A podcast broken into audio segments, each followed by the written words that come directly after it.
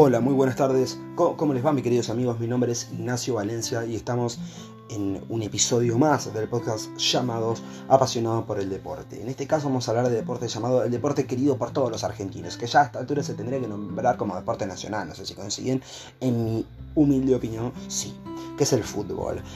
¿Qué ha pasado eh, de, importante en el continente sudamericano, por ejemplo? Es la Copa América del año pasado, 2021, jugada en Brasil. Y a ello vamos, específicamente a nuestro país, ¿no? El título es Argentina campeona luego de 29 años. Sí, señores, sí, al fin la pudimos ganar, ¿no? La, la pudimos levantarla, ¿no? Ahora vamos a hablar, obviamente, pasaron 29 años para que el conjunto albiceleste salga campeón de una copa, en este caso la de nuestro continente, dándose de, manera épica con un equipo siendo mejor que el otro, mucho, eh, en casos mucho más aguerrido y dinámico a la hora de disputar los 90 minutos de juego, haciendo el partido que todos los hinchas queríamos ver, no dejándose pisar por el rival ni por la calidad que los mismos tienen, sino con ideas de juego eh, para saber cómo disputar la final y traer la copa al país luego de un tiempo largo y, y vaya que se hizo esperar. Vamos a hablar primero de la Copa América. ¿Qué significa? La Copa América, oficialmente conocida como Conmebol Copa América, es el principal torneo internacional oficial de fútbol masculino en América del Sur. Inicialmente denominada Campeonato Sudamericano de Selecciones, Campeonato Sudamericano de Fútbol o simplemente Campeonato Sudamericano, adquirió su nombre actual en 1965 de Conmebol Copa América. La Copa América es organizada por la Confederación Sudamericana de Fútbol, mejor conocida por sus siglas como Colmebol, y sus resultados han sido oficialmente reconocidos por la FIFA. La selección campeona vigente es Argentina, que alcanzó su decimoquinto título luego de 29 años.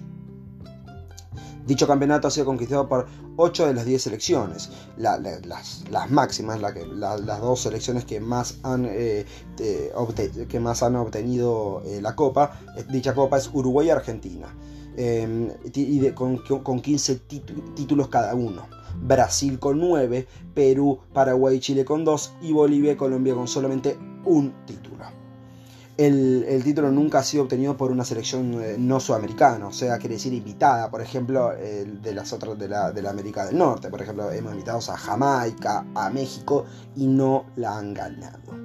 29 años para ganarla, sí pasaron 29 años para eh, ganar reiterada copa. La última vez que se logró fue em, el 4 de julio del año 1993. Se escribió una página dorada de la historia de, nuestra, de, nuestra selección. La Argentina derrotó 2 a 1 a México y conquistó su decimacuarta Copa América. Eran épocas de glorias y recientes y presentes. El título mundial en el 86, el campeonato de 1990 y el doblete en, este certamen continental.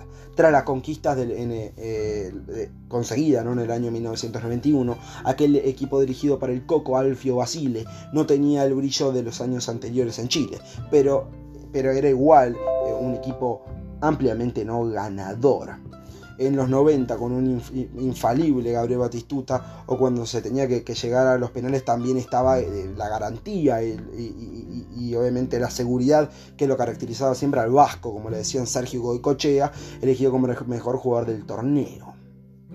Estamos hablando de la Copa América 1991.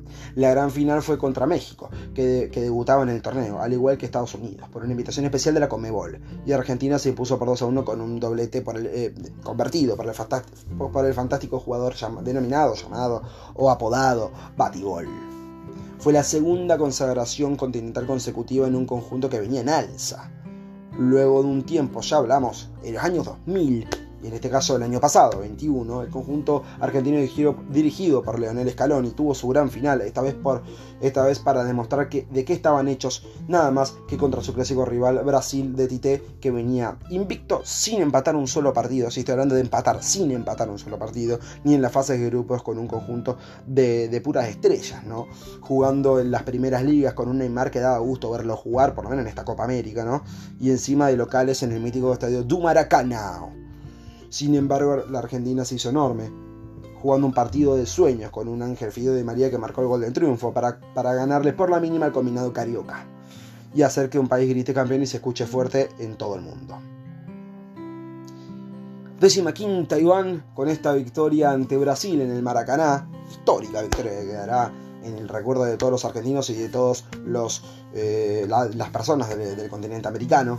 Eh, por 1 a 0 en los 90 minutos de partido, la selección argentina alcanzó su decimoquinto título sudamericano a lo largo de su historia, donde ganó la mayoría de ellos en los años 90, siendo así el primer país junto a Uruguay con más títulos ganados en la historia de esta competición. Maradona pudo ganar dos de ellas, pero 29, 29 años después, Lionel Andrés Messi, siendo capitán y referente del equipo, tocó el cielo con las manos y la gloria también fue para, fue para él y para toda la Argentina. Ahora la pregunta, ¿podrá Leo Messi y compañía ganar el Mundial? Lo cierto es que la Copa América ya lo tiene y bien merecida.